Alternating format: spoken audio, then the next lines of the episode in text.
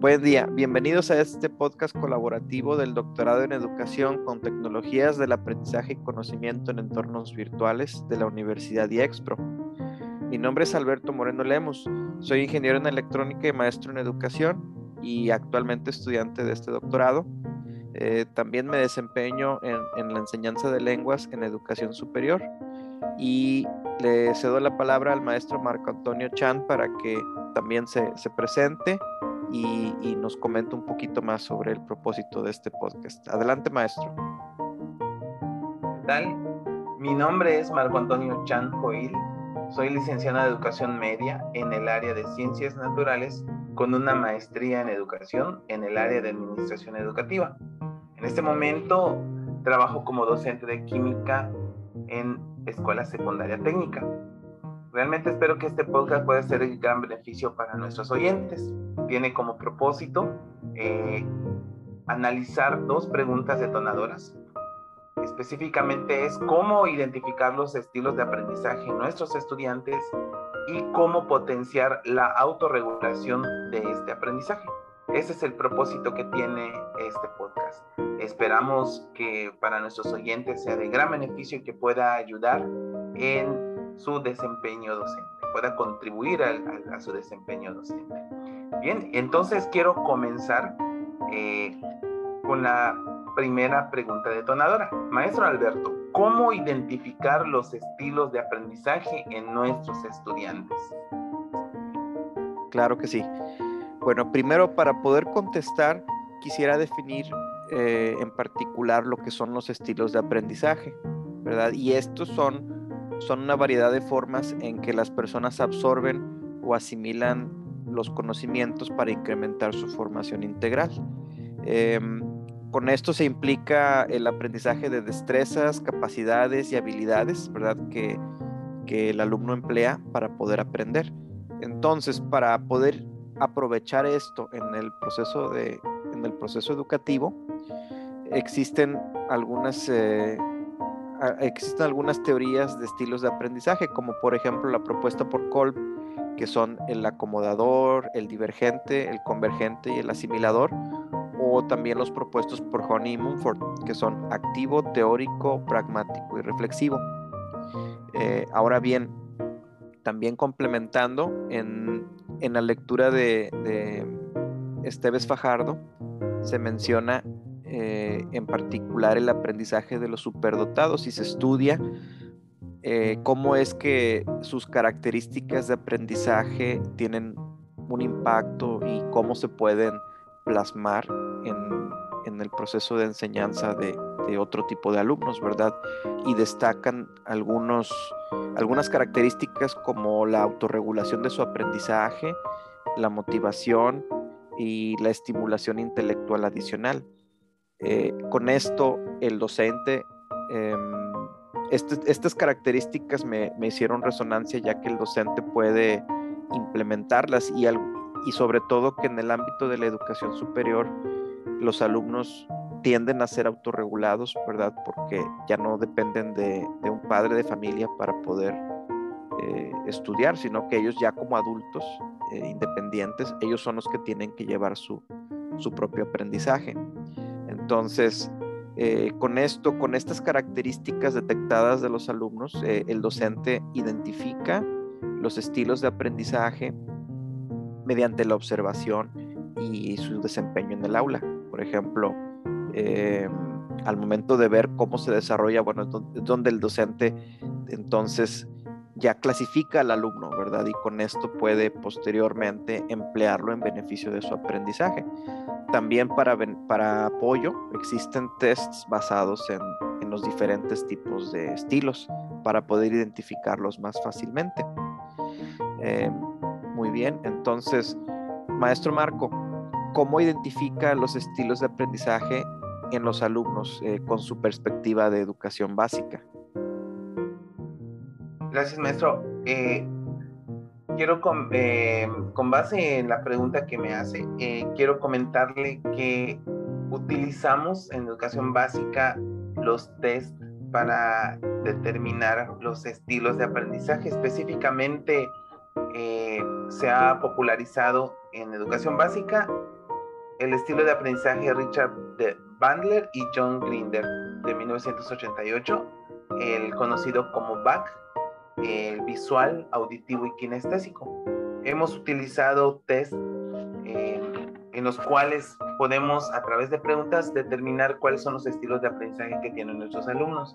Quiero comentar una experiencia que tuve personalmente con un grupo de 33 alumnos a los cuales les apliqué este test en el año 2016, en, cuando tuve la oportunidad de ser evaluado, de, de, de tener evaluación de desempeño, en el cual eh, pues pude darme cuenta de de los porcentajes de los alumnos eh, visuales, que en este caso fueron 20%, auditivos 37%, kinestésicos 43%, y cada uno al conocer cada una de las características a las que se refiere estos estilos de aprendizaje, me ayudó a mí para poder determinar qué actividades, cómo hacer la planeación de mis actividades, de modo de que los, los alumnos puedan ser beneficiados mejor eh, para el logro de su aprendizaje. Esto fue una experiencia bastante enriquecedora, la cual he estado reproduciendo a lo largo de los años y me ha abierto a mí de manera particular como docente de educación básica, pues la perspectiva, ¿no? Para poder apoyar de una manera más puntual a mis alumnos. Creo que este es uno de los propósitos de identificar los estilos de aprendizaje en nuestros estudiantes, específicamente de la educación básica. Ahora, maestro Alberto, quisiera eh, realizarle la pregunta detonadora.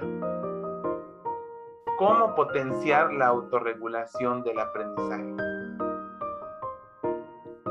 Gracias. Sí, también em, volviendo a ahondar en, en los alumnos superdotados, ¿verdad? Este artículo menciona particularmente que las tutorías personalizadas y la adaptación, la adaptación curricular para poner horas flexibles en cuanto a práctica y talleres son estrategias que funcionan para mantener este tipo de alumnos motivados, ¿verdad? Entonces, con esto, eh, haciendo también, como, como mencionaba, ¿verdad? En, cuanto a la educación superior, también me, llamó la atención que son estrategias que de hecho ya se emplean para mantener la autorregulación del aprendizaje en los alumnos en, este nivel. Por ejemplo, se, se, emplean en lo que es el uso de tutorías, eh, así como talleres de propósitos específicos, como por ejemplo clubes de conversación, ayuda extra, refuerzo de matemáticas y refuerzo académico en general. Y también se emplea, se emplea mucho en la enseñanza de idiomas lo que son los portafolios de evidencias que permiten al alumno ir documentando todo su proceso de aprendizaje. Y así ellos tienen una especie de radiografía de cómo comienzan y cómo van avanzando eh, en todo su proceso de, de, aprendizaje. Aunque esto a veces se ve mermado por, por situaciones, eh, factores socioculturales, como por ejemplo experiencias negativas en casa, eh, cuestiones económicas también y cuestiones laborales. Todo esto tiene una repercusión en la motivación de los jóvenes y es con lo que son algunos de los obstáculos a los que, a los que se enfrentan.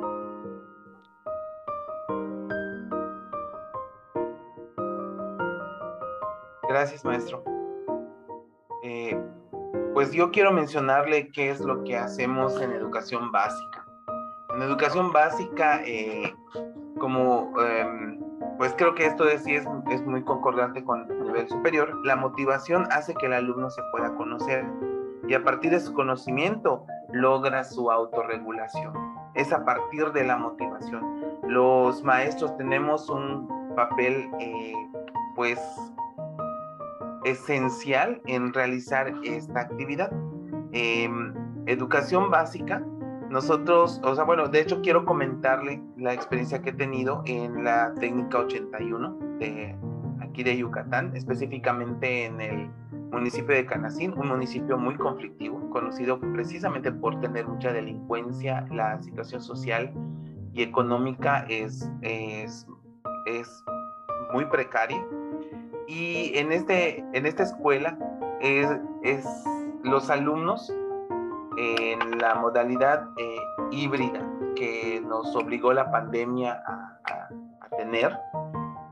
los alumnos únicamente estaban acostumbrados a enviar sus actividades a través de, de, la aplicación WhatsApp.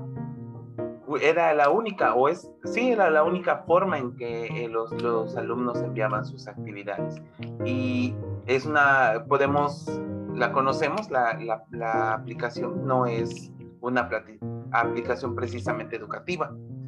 Entonces me di a la tarea de trabajar con los alumnos de este grupo, de 25 niños, para poder instruirlos de modo de que puedan utilizar la, plataforma Classroom, que esta sí es una plataforma eh, destinada o creada precisamente para, para efectos educativos. Eh, al menos logré que 20 se integraran a la plataforma, eh, se inscribieran eh, a la plataforma Classroom, que pudieran acceder al material.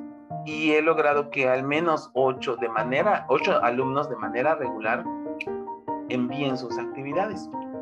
Esto es con base a, la motivación. Eh, ¿Qué tiene que ver con la autorregulación del aprendizaje? Los alumnos necesitan al, trabajar de esta manera, de manera híbrida, necesitan ellos eh, regular su aprendizaje para poder enviar sus actividades, mirar los, los videos eh, de manera asincrónica y entonces con base en, el aprendizaje obtenido enviar sus actividades en tiempo y forma. Y esto se logra únicamente con base a la motivación. Y aunque son números eh, pues mínimos, ocho niños, pero eh, pues tomando en cuenta el sitio en el que están, sí se puede considerar un logro, maestro Alberto.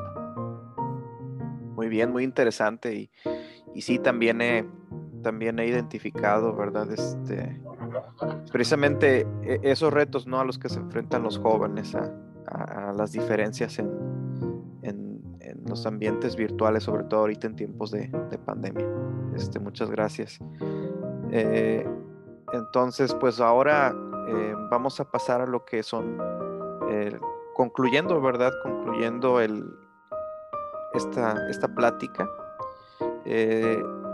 quiero destacar la importancia que tienen los estilos de aprendizaje para los docentes, ¿verdad? Que esto, esto nos permite identificar eh, las características clave que tienen los alumnos, ¿verdad? Para poder aprovechar eh, esas fortalezas que ellos tienen y poderlas nosotros em, ahora sí que abordar en nuestra práctica educativa, así como también las áreas de oportunidad en que ellos presentan por tener cierto estilo de aprendizaje, ya que ningún alumno es idéntico y, conocer estas, estas características que ellos tienen nos, nos permiten brindarles a ellos una mejor experiencia de aprendizaje.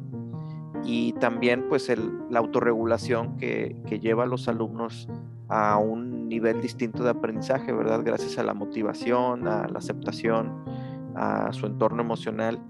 Y, esto permite que el alumno mantenga un interés por aprender y emplear esas fortalezas que, que ellos poseen, ¿verdad? Y pues como, como mencionaba también, ¿verdad? Existen muchos retos en este proceso, ¿verdad? Y, y el docente, eh, los docentes nos vemos, eh, somos ese punto medio, ¿no? Que balanceamos las restricciones que tenemos en el ámbito educativo, ¿verdad? Los, todos los factores que, que, que, afectan la educación de los alumnos y lo combinamos con, con las mejores prácticas docentes y lo adaptamos al contexto al contexto que tenemos de nuestra realidad, ¿verdad? Este, y pues bueno, usted maestro, ¿qué, ¿cuáles son sus conclusiones de, de, esta, de este podcast?